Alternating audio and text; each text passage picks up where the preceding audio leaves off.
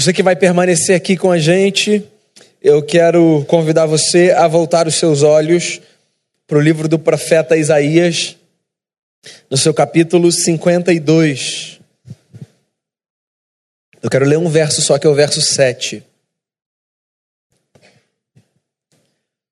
Livro do profeta Isaías, capítulo 52, verso 7. Diz assim o texto: Que formosos são sobre os montes os pés do que anuncia as boas novas, que faz ouvir a paz, que anuncia coisas boas, que faz ouvir a salvação e que diz a Sião: O teu Deus reina. Senhor, que o Senhor nos abençoe ao ouvirmos a tua palavra. A gente já cantou, a gente já partilhou o pão a gente já fez algumas orações e agora, nesse momento, eu queria pedir ao Senhor que o Senhor nos dê a graça de, ao ouvirmos a tua palavra que será exposta, a acolhermos no coração, como quem acolhe um tesouro precioso, um presente caro. Que o Senhor faça com que a palavra do Senhor aqueça a nossa vida por dentro, mude o curso da nossa história, abra os nossos olhos para a beleza dos teus projetos, daquilo que o Senhor faz do Deus maravilhoso que o Senhor é. E que o Senhor nos abençoe e em fazendo isso que o Senhor faça de nós também uma bênção por onde nós formos. Essa é a oração que eu faço, em nome e por amor de Jesus. Amém. Eu não sei se você já jogou um jogo muito antigo chamado War. Lembra do War, jogo de tabuleiro? Acho que todo mundo já deve ter jogado War alguma vez um tabuleiro com um mapa do mundo. Cada jogador recebe uma carta. E essa carta descreve uma missão. E o seu objetivo é ser o primeiro jogador da partida a cumprir a sua missão, que te foi apresentada naquela cartinha que você tirou. A carta que eu mais gostava de tirar no OR era Conquiste 24 territórios à sua escolha. Que as minhas peças ficavam todas espalhadas, eu me sentia dono do mundo. Todas as peças assim sobre o tabuleiro. Às vezes eu acho que a gente fala de evangelização como se a gente estivesse jogando War. Às vezes eu fico com a sensação de que para a gente evangelizar é como jogar pequenas peças sobre todos os países de todos os continentes e depois, como no final de uma partida, olhar para aquele quadro, aquele mapa e dizer assim: Uau, conquistei o mundo, dominei, está feito. Eu queria conversar hoje com você sobre mais um elemento que é um elemento constitutivo da visão da nossa igreja. A gente começou na semana passada a falar sobre é, a nossa visão, é, sobre como é importante não apenas a gente saber qual é a nossa missão, mas a gente saber também qual é a visão que a gente tem.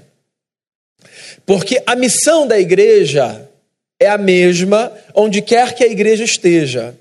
Qualquer ajuntamento de discípulos de Jesus se propõe a cumprir uma mesma missão, que é a de formar novos discípulos, batizando-os em nome do Pai, do Filho e do Espírito Santo e anunciando todas as coisas que Jesus ensinou. Essa é a missão da igreja onde quer que ela esteja. A visão da igreja, ela varia de contexto para contexto, de comunidade para comunidade, de tempo para tempo. E eu acho que é importante a gente saber, como comunidade de fé, não apenas qual é a nossa missão, mas qual é a nossa visão também. Ou seja, onde é que a gente quer chegar sendo igreja presbiteriana do recreio, parte da igreja de Jesus. Semana passada a gente conversou sobre um elemento fundamental da nossa visão, que é sermos uma igreja culturalmente contextualizada. Que não significa necessariamente ser uma igreja descolada. Uma igreja culturalmente contextualizada é uma igreja que consegue dialogar com a cultura do seu tempo, que consegue construir ponte ao invés de edificar muro. Uma igreja que consegue discernir as perguntas que são feitas, que consegue apresentar respostas que, mesmo não estando em concordância com o que as pessoas pensam, faça algum sentido para as pessoas. Uma igreja que dá a sensação, àqueles que não fazem parte dela, de que nós e eles estamos falando a mesma linguagem, ou conseguimos nos comunicar de maneira clara, objetiva. Bem, esse foi o assunto da semana passada. Hoje eu quero falar sobre um segundo ponto, sobre um segundo valor nosso para a visão da IPB Recreio. E se na semana passada o primeiro valor apresentado foi uma igreja culturalmente contextualizada, hoje o nosso segundo valor apresentado é uma igreja evangelisticamente engajada. Então eu quero que você saiba que se você é parte da IPB Recreio, ou se você deseja ser parte da IPB Recreio, você precisa se lembrar que para nós o engajamento evangelístico é um valor inegociável. Isso faz parte da nossa identidade, de quem nós somos, do que nós acreditamos e do que nós desejamos para a nossa comunidade de fé. Porque eu disse no início que às vezes eu tenho a sensação de que as pessoas falam de evangelização como quem está jogando War. Eu acho que, como ponto de partida, vale a pena a gente alinhar o que evangelizar significa para a gente. Porque a gente pode usar a mesma palavra para falar de coisas completamente diferentes. Eu posso falar aqui de evangelização, e você pode pensar numa coisa, e eu posso pensar numa coisa completamente diferente. E a gente pode estar falando do mesmo termo, mas pensando em cenários completamente distintos. Por exemplo, para muita gente, evangelizar tem a ver com cumprir atividades é, de entrega de folheto, de conversas com vizinhos, de visitas às portas das pessoas perguntando se elas já ouviram falar de Jesus de Nazaré, de apresentação de livros como Livros Sem Palavras para as crianças. E é evidente que eu não vou dizer a você que isso não faz parte de evangelização. É claro que faz. É possível, inclusive, que você esteja aqui porque um dia alguém bateu na sua porta. É possível que você esteja aqui porque na sua infância algum professor seu de igreja tenha contado para você a beleza do evangelho a partir do livro Sem Palavras. É possível que em algum momento você tenha recebido um papel na mão e não tenha amassado e jogado fora, mas tenha falado: deixa eu ver que negócio é esse. E tenha lido, e tenha entendido, e tenha sido cativado pela beleza do Evangelho. Às vezes a gente quer discutir temas e a gente, nessa tentativa de discutir temas, a gente desmerece algumas coisas que são feitas como se elas não tivessem valor e importância. E a gente nunca devia subestimar os métodos de Deus para alcançar corações. Deus alcança corações da forma que Ele quiser, inclusive das formas que a gente subestima, achando que não são formas muito eficazes, muito eficientes para que pessoas sejam alcançadas. Olha só, se você tiver a chance de conversar com quatro ou cinco pessoas ao seu redor, você vai perceber como Deus é, muito, é multiforme na sua sabedoria é, ao administrar a maneira como os nossos corações são atingidos pelo Evangelho. Tem gente que é atingido pelo Evangelho ao entrar numa igreja porque viu uma porta aberta e resolveu entrar.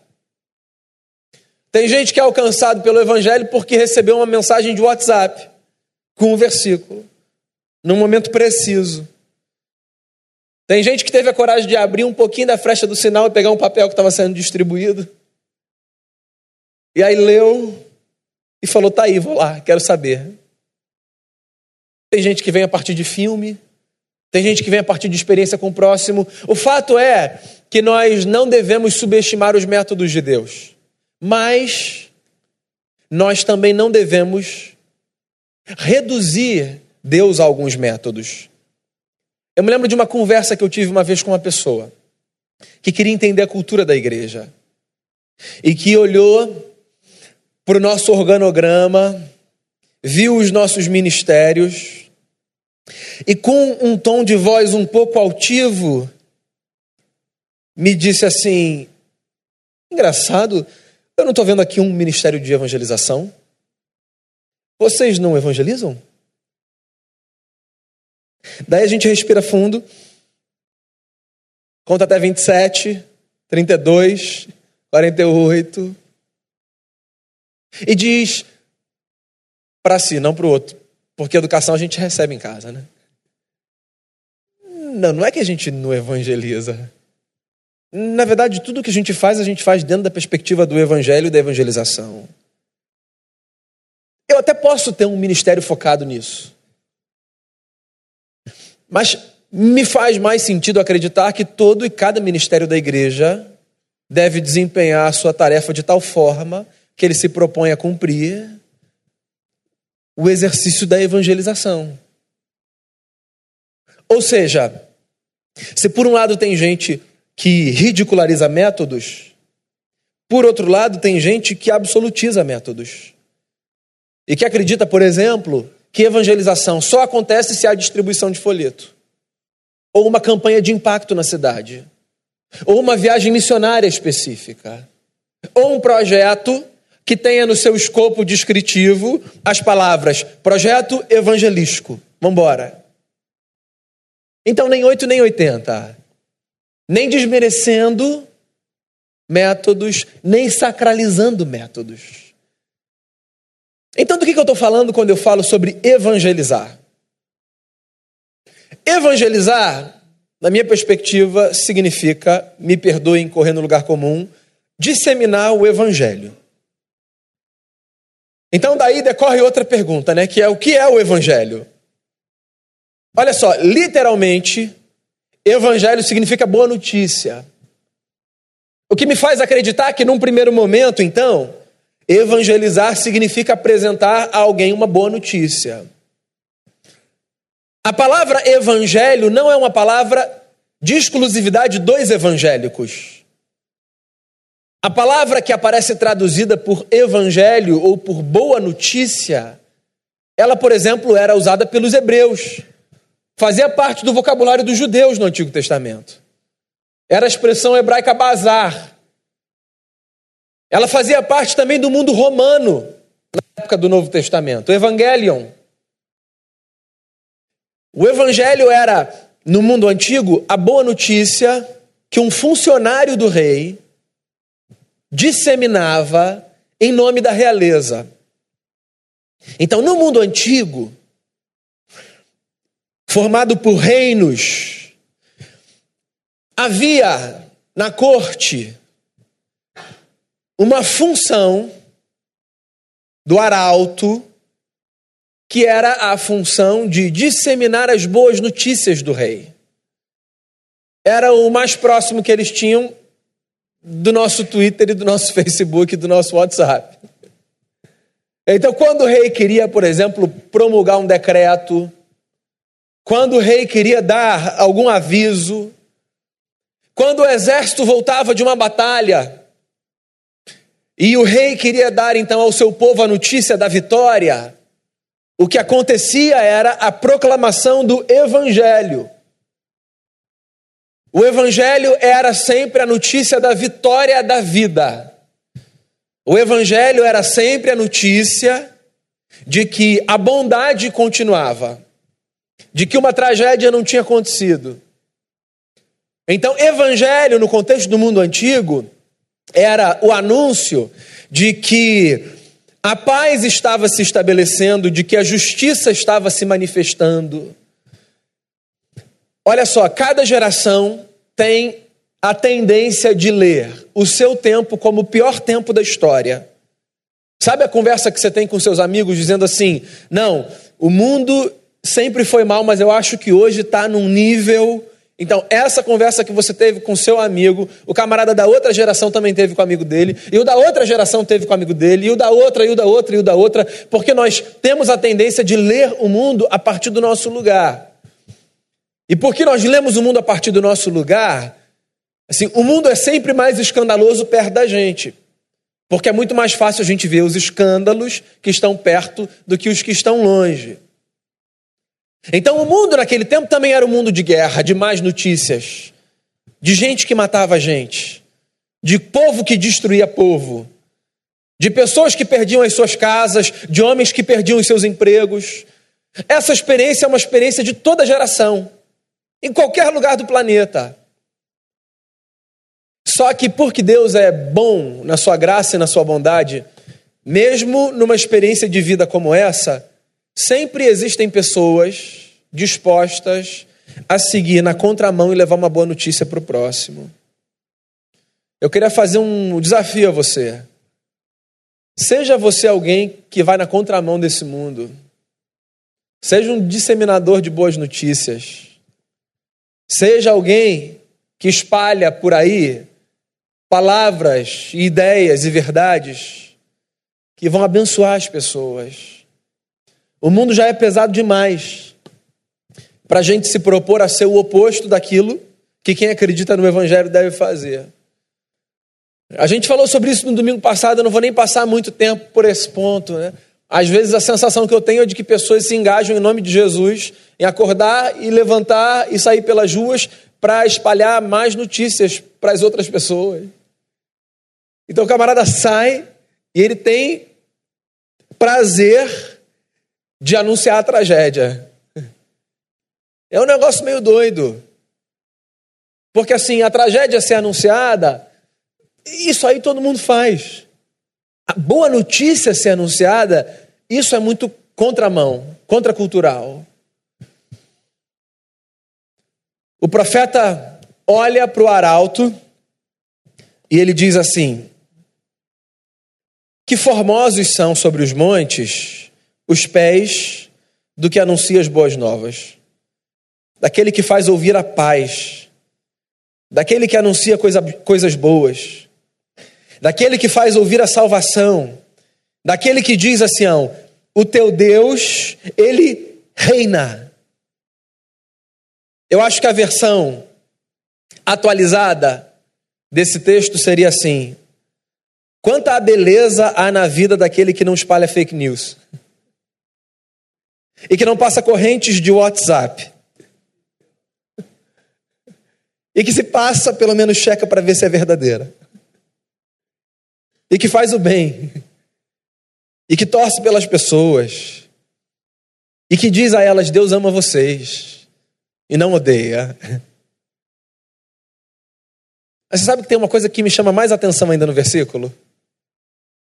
Ele fala assim: os pés dos que anunciam boas novas são pés formosos. E sempre que eu olho para esse texto, eu me pergunto: formosos aonde? Os pés dos que anunciam boas novas são tão formosos quanto os pés das bailarinas escondidos pelas suas sapatilhas. E quantos pés dos jogadores de futebol escondidos pelas suas chuteiras.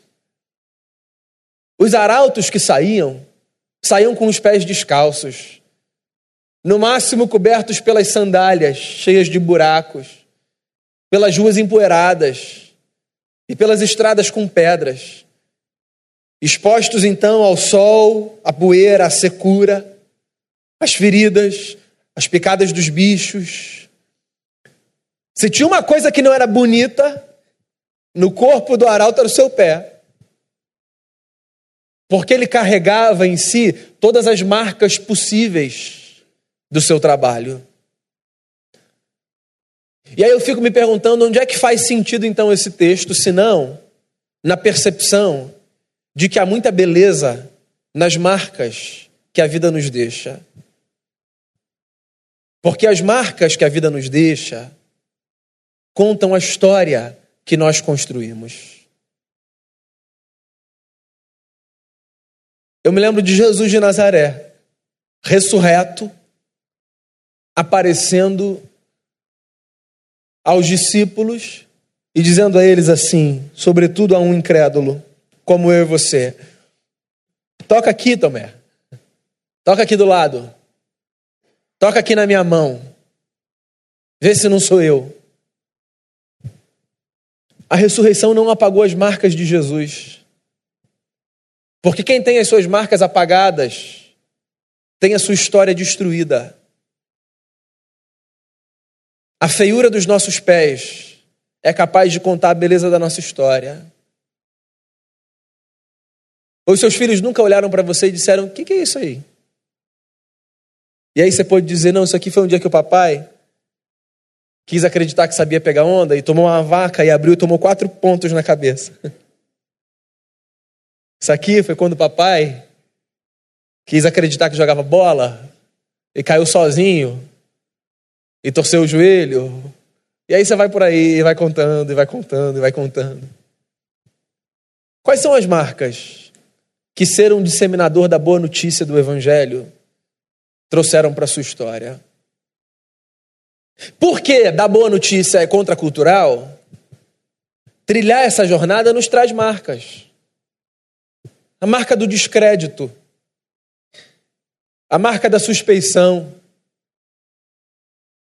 a marca do olhar torto, de quem diz: Ah, não é possível que você ainda acredita nisso. A marca do afastamento de pessoas que dizem assim umas para as outras: Fulano não. Fulano não pode entrar aqui não. Fulano vê a vida de outro jeito. Olha só, nem tudo aquilo que a gente chama de bênção, de fato é bênção. E nem tudo aquilo que a gente chama de maldição, de fato é maldição na nossa vida. Há coisas que a gente chama de bênção e que na verdade são pequenas demais para carregarem esse nome. Porque outras coisas nos abençoam muito mais, mesmo coisas que nós às vezes achávamos que foram enviadas pelo diabo para destruir a nossa vida. E que em algum momento nós percebemos que na verdade foram marcas de Deus para forjar o nosso caráter, para cuidar da nossa família, para mudar o nosso rumo, para tratar do nosso coração. Belos são os pés horrorosos dos que anunciam boas notícias. Bela é a vida de quem carrega marcas, quer no corpo, quer na memória, quer no coração.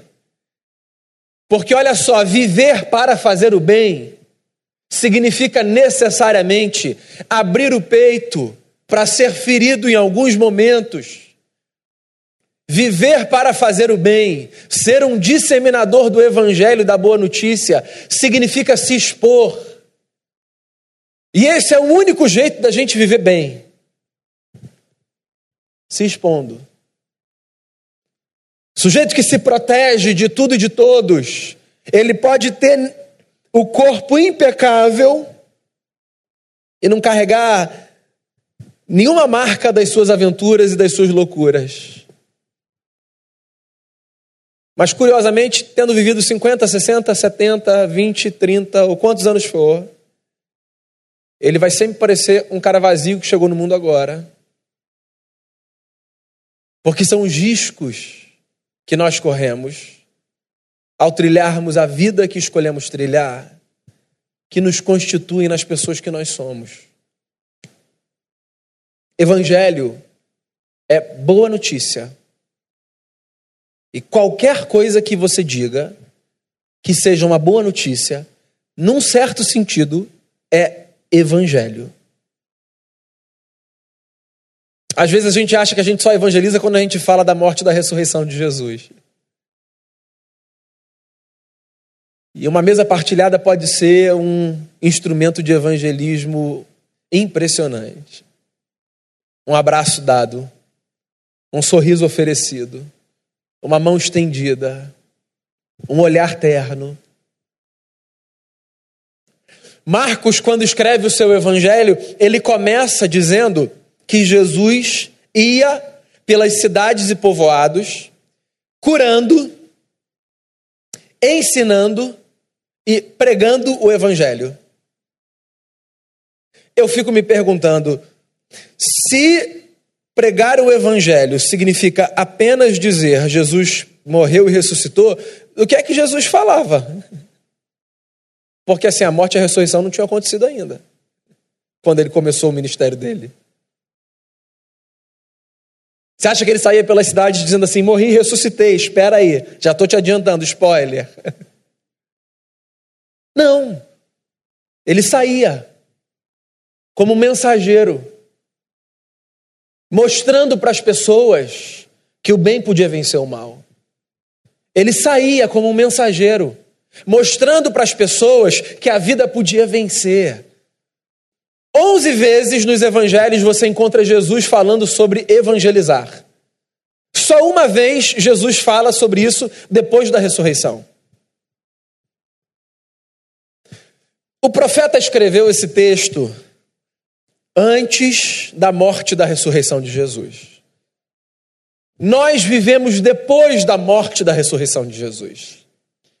Nós temos uma peça no quebra-cabeça que o profeta não tinha. O quadro fechou para a gente. Agora dá para a gente ver perfeito. A vida venceu. A boa notícia pode ser anunciada, porque o doador da vida tomou forma, viveu a vida plena, morreu a morte dos homens e ressuscitou. Então, por causa disso, porque a gente tem a peça que o profeta não tinha, agora, para a gente não faz mais sentido falar de evangelho só no seu primeiro estágio. Para a gente, anunciar o evangelho significa dizer: a vida pode ser melhor porque o doador da vida venceu a morte por você. A vida pode ser melhor porque Jesus de Nazaré viveu no seu lugar, morreu no seu lugar e ressuscitou para te dar esperança. Agora, depois que o fenômeno mais impressionante da história aconteceu, evangelizar não faz o menor sentido sem trazer a reboque como cereja do bolo a boa notícia de que as coisas podem melhorar, porque existe um Deus que é por nós e não contra nós. É por isso que hoje eu não me satisfaço em apenas apresentar o Evangelho para as pessoas, dando um sorriso ou um abraço. Porque o sorriso e o abraço são parte da boa notícia. A totalidade da boa notícia passa pela apresentação de um Cristo que é pelas pessoas e não contra as pessoas. No começo do culto a gente lê um texto. Palavras de Jesus. Toda autoridade me foi dada no céu e na terra. Ide, portanto, e fazei discípulos de todas as nações batizando-os em nome do Pai, do Filho e do Espírito Santo, e ensinando-os a guardarem todas as coisas que eu vos tenho ordenado. Você sabe que a gente tem um problema nesse texto, né? A gente tem um problema de ordem de tradução aí. Porque a expressão que aparece na nossa Bíblia traduzida por ide, fazer discípulos, na verdade seria mais bem traduzida por indo, façam discípulos. E olha só, pode parecer só um detalhe de ordem semântica, mas isso faz uma diferença absurda no recado de Jesus. Porque o recado de Jesus não é vai para lá e faz um discípulo lá. O recado de Jesus é enquanto você estiver caminhando, vai fazendo discípulo. Eu até posso ir para lá e fazer discípulo lá. E eu espero que o Luke que foi para a Polônia, faça discípulo lá e que as nossas mãos e os nossos recursos o ajudem a fazer discípulo lá. E o Rogério em Guiné-Bissau, e o Walter na Espanha, e a Rosália no sul da Espanha, e o Jaziel em São Paulo, e o José Dilson aqui em Niterói, e outros missionários e missionárias ao redor do mundo. Eu espero que a gente consiga fazer com que as pessoas saiam, vão, anunciem e cumpram a missão. Mas eu espero que a gente entenda mais do que isso. Eu espero que a gente entenda que não tem a ver só com isso. Não tem a ver com cumprir a missão onde a gente chega. Tem a ver com cumprir a missão enquanto a gente vai. Você sabe qual é o meu desafio, o seu desafio? Deixar os meus pés se tornarem belos pelas marcas da vida não no lugar onde eu chego, mas na jornada que eu trilho. Porque o negócio não é falar de Jesus quando eu chegar. O negócio é anunciar Jesus enquanto eu caminho. O negócio não é apontar. O negócio é chamar. e viver e encarnar e dizer assim: eu acho que Jesus faria desse jeito. Vamos caminhar junto? E ver se você consegue perceber. Nós, Igreja Presbiteriana do Recreio, temos como parte da nossa visão o desafio de sermos uma igreja evangelisticamente engajada. O que é que isso significa? Isso significa que nós acreditamos numa missão que nos leva a, por onde formos, anunciarmos o Evangelho. Nós queremos seguir na contramão desse mundo. E qualquer notícia que seja nossa, nós queremos que seja boa notícia. Esse mundo já tem muito portador de tragédia. Eu quero ser portador de boa notícia. Eu quero dizer para as pessoas coisas que façam bem às pessoas. Outro dia eu recebi uma mensagem de uma pessoa que eu nem conhecia, que me disse assim: Gosto de ouvir o que vocês falam, gosto de ouvir a graça, mas quer saber? Sinto um pouquinho de falta de palavras sobre o juízo. E eu lembrei, ah, as cebolas do Egito. É, é isso aí. Eu, eu, eu, quero um negócio que me remeta ao cativeiro. Quero isso daí. Bem, é um direito a pessoa querer. Posso falar um negócio a você? Eu vou continuar anunciando a graça. Eu vou continuar anunciando que Deus é por nós. Sem desmerecer o lugar do juízo nas Escrituras, sem desmerecer a severidade de Deus para com o pecado, sem desmerecer o que o nosso pecado custou, que foi a morte do nosso Senhor. Você vai ouvir isso aqui o tempo todo. O nosso pecado custou a morte do nosso Senhor na cruz. Mas a minha notícia para você não é a de que Deus te odeia, a minha notícia para você é de que Deus te ama. E quem quiser comer cebola do Egito, que vai procurar cebola no Egito. Porque aqui a gente é portador de boa notícia. Evangelho. O nosso recado aqui é paz. Deus fez paz com os homens em Cristo Jesus. O nosso recado aqui é: nós somos proclamadores da boa notícia de que Deus trabalha a partir da sua igreja, dos seus filhos e das suas filhas, para que esse mundo seja um lugar de justiça. Nós queremos ser uma igreja que envia que manda a gente. Nós queremos. E é um privilégio termos seis famílias de missionárias, é, de missionários, perdão, que são sustentados pelos recursos dessa igreja. É um privilégio. É um privilégio a gente apoiar, já ter apoiado quatro, quatro igrejas na sua plantação. É um privilégio. É um privilégio a gente ter uma parceria indireta de apoio com uma igreja batista, lá na cidade de Itaboraí que nos faz lembrar que o reino é maior do que a bandeira da nossa denominação, do que a teologia que a gente subscreve. É um privilégio. É um privilégio a gente fazer almoço para levantar recurso, para que missionários que talvez você não conheça tenham as suas contas pagas, para que eles continuem lá a falar de Jesus. É um privilégio a gente distribuir folheto, é um privilégio. É um privilégio a gente fazer campanha, impacto, ação urbana como os jovens fazem mensalmente.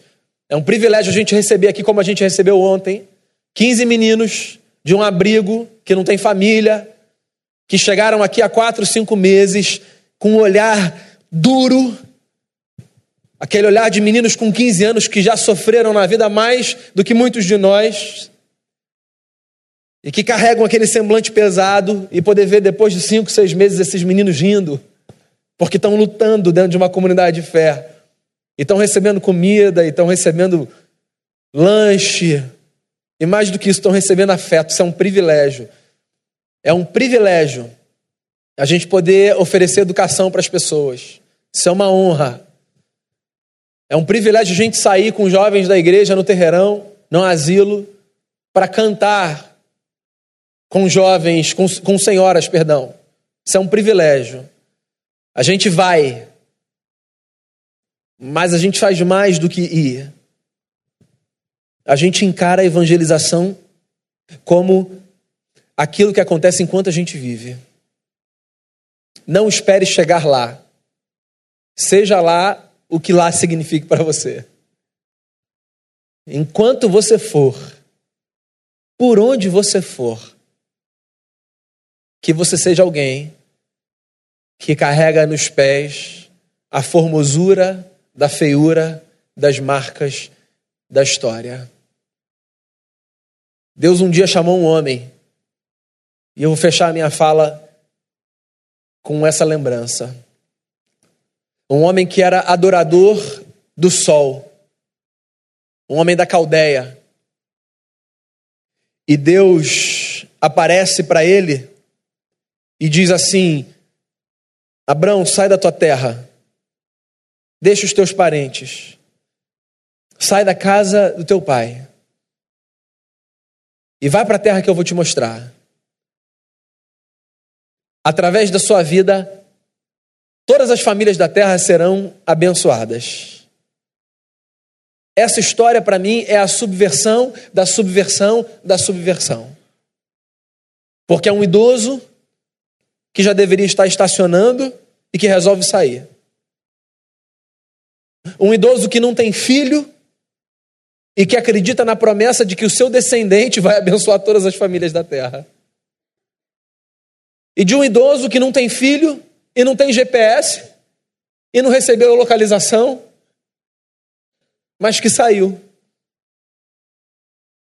Eu fico me perguntando para onde Abraão foi? Quando ele saiu da casa dele, trancou a porta. Para onde ele foi? Ele foi para a direita, ele foi para a esquerda. Ele foi para frente, ele deu a volta na casa e foi lá para trás. O cara não tinha mapa. Ele não sabia nem para onde Deus ia levar ele. É porque a vida com Deus é assim. O destino não é tão importante quanto a gente pensa. A vida com Deus tem mais a ver com a jornada do que com o destino. É como se Deus dissesse assim para a gente: vamos caminhar? Vamos caminhar, Senhor. E a gente não precisa nem perguntar para onde Ele vai levar. Porque para onde Ele levar, a jornada é fascinante. Porque não tem a ver com o lugar, tem a ver com quem está do lado. E evangelizar é dizer para as pessoas: vamos caminhar. Eu tenho uma boa notícia para te dar.